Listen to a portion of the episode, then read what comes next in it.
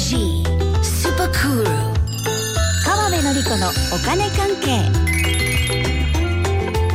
時間はお金についていろいろな話題を教えていただきます。ファイナンシャルプランナーで社会保険労務士の川辺典子さんです。よろしくお願いします。はい、よろしくお願いします。先週は来年度の年金の金額のお話でしたが今日はどのお話ですか？はい、今日は医療費控除のお話久々にねお。行ってみようかな。はいはい。というか今週2月ですよね、もうね。そうですよ。あと数日で2月ですけど、ね。そうか。まあでもうん。早めにやる人はもう準備してるってことですいやよね、そうなんですよね。うん。すごいね。すごいと思う、うんね、うん。松田さんもやってないんだね、やっぱりね。全。然やってないですね。私なんて1ミリもやってない1 行も入力してないですよ。私もそうですよ、うん、もうやんなきゃやんなきゃっていうのがね、うんね。ね思ってますけど、うん、でも本当にうん。早い人は早いっていうかね、はあ。お金が戻ってくる還付される人は1月からもうやっちゃっていいんですよ。ね。そうですね、うん。うん。あの個人の税金の締め日って大晦日なのでね、はい。もう締めてるわけですよね。うん。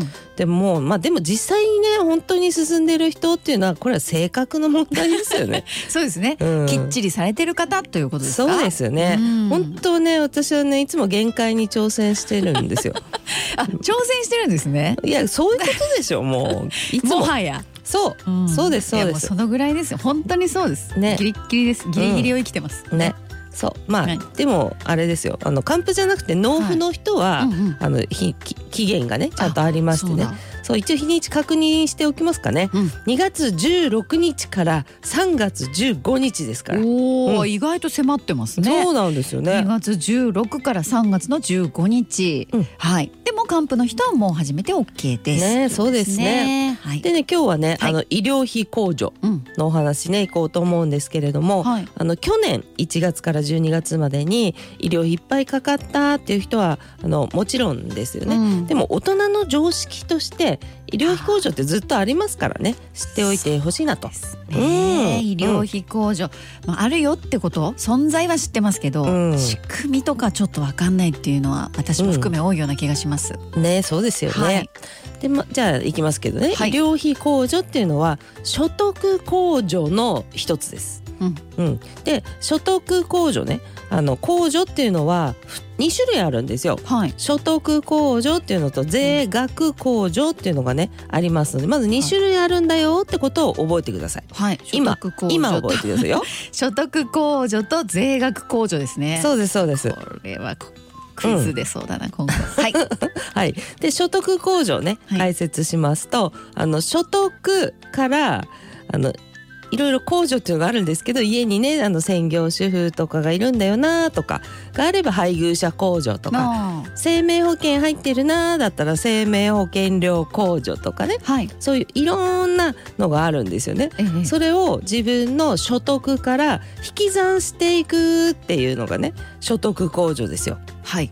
であの医療費いっぱいかかったなーっていう人は医療費を全部足したものをその所得から引くっていうね引き算の作業ですよね。うんうんこれ所得控除ですね。はい。うん所得。うん、はい。税額控除も今言っちゃおうかな。あ、はい。ね、うんうんそれが所得から引くから所得控除でしょ？所得から引くから所得控除。そうそうそう。はいで最終的に計算で出てきたうん。税金の額、はいい。くら納めますよっていうね、はい。税金の額からうんこう戻ってくるキャッシュバック的な、うんうん。そっちがね税額控除なの。あ、そっちが税額になるんですね。税額から戻ってくるから税額控除だ、はいはい。でも医療費控除は所得控除ね、うんうん。うん大丈夫ですか？はい。はい、っていうことですね。うん所得から引いてうんっていう作業のことですね。そうですねはい。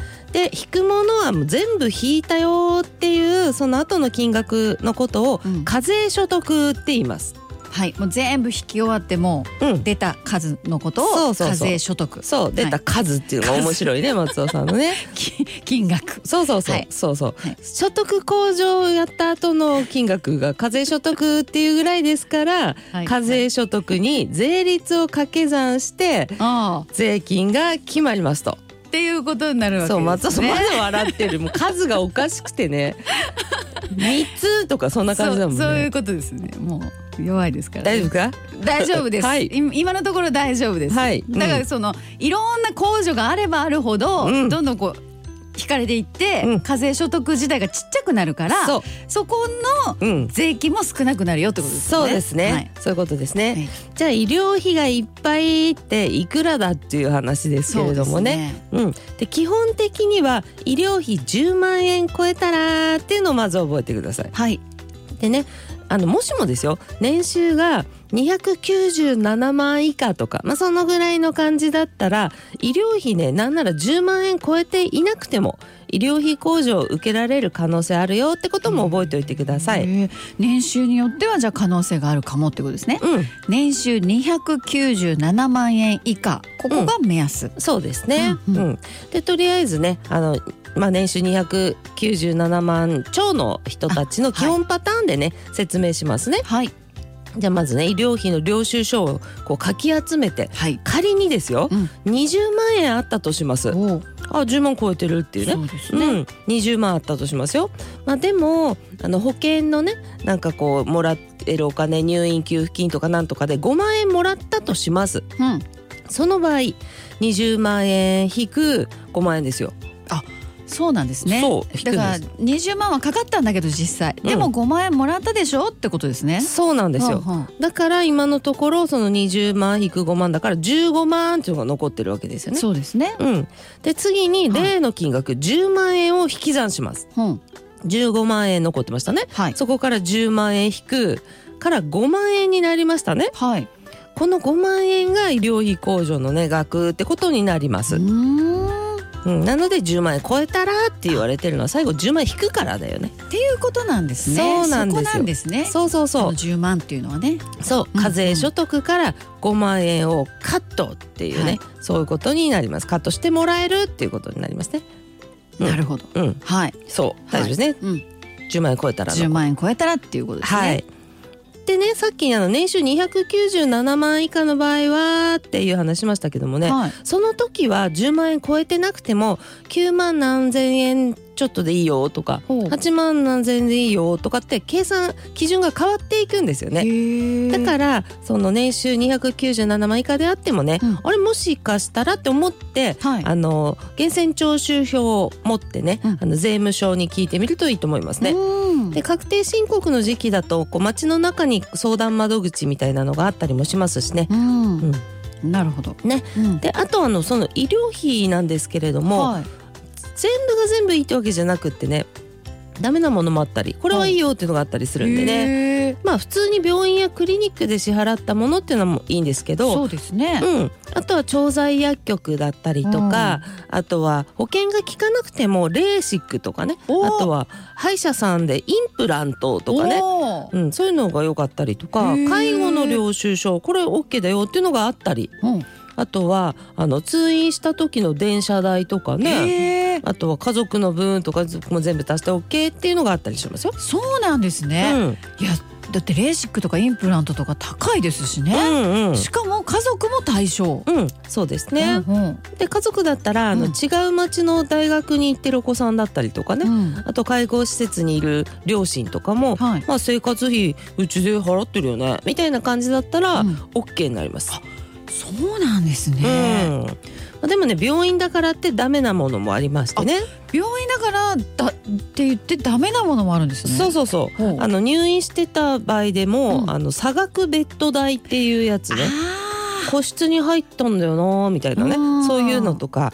でちゃんと領収書に書いてあるからーね、うんうん。うん、差額ベッド代ダメですね。はい。ということですね。あとは美容系もダメですね、うん。あとはね人間ドックうん。をやりました、はい。でただ単に検査をしまして治療とかないです。っていう場合は人間ドックのお金はダメ。そうなんですね。でも検査をしてその結果治療をしてくださいよってなれば対象ですねそうなんだ。うんあとね生命保険でお金もらってこう引き算するっていうのさっきあったじゃないですか、はいありましたね。うんうん。だけどあの入院給付金とかはねいいけどとかねいろいろあるんですよそのルールがねほかあの引かれずに済むものがあったりとかそうそうそうあるのではあの勝手な思い込みで計算をね諦めるっていうのはやめた方がいいかもしれない。い。っってことになりますよね、うん。もしかしたらこれ OK だしこれダメっていうのがあるってことですよね。そうなんですそうなんです、疑った方がいい自分をね、うん。ということであとねあのどっちにしても年末調整ってやるっていうのは無理なので確定申告になります、うんうんなので税務署とかその相談する場所にねあの聞いてみるといいと思いますね。そうですね、うん。でこうこれいけますかっていうその領収書をしっかり持って。そうそうそう。はい、行くっていうのも大事になりますね。はい、今日は医療費控除についてお話をお伺いしました。ファイナンシャルプランナーで社会保険労務士の川辺典子さん、ありがとうございました。はい。ありがとうございました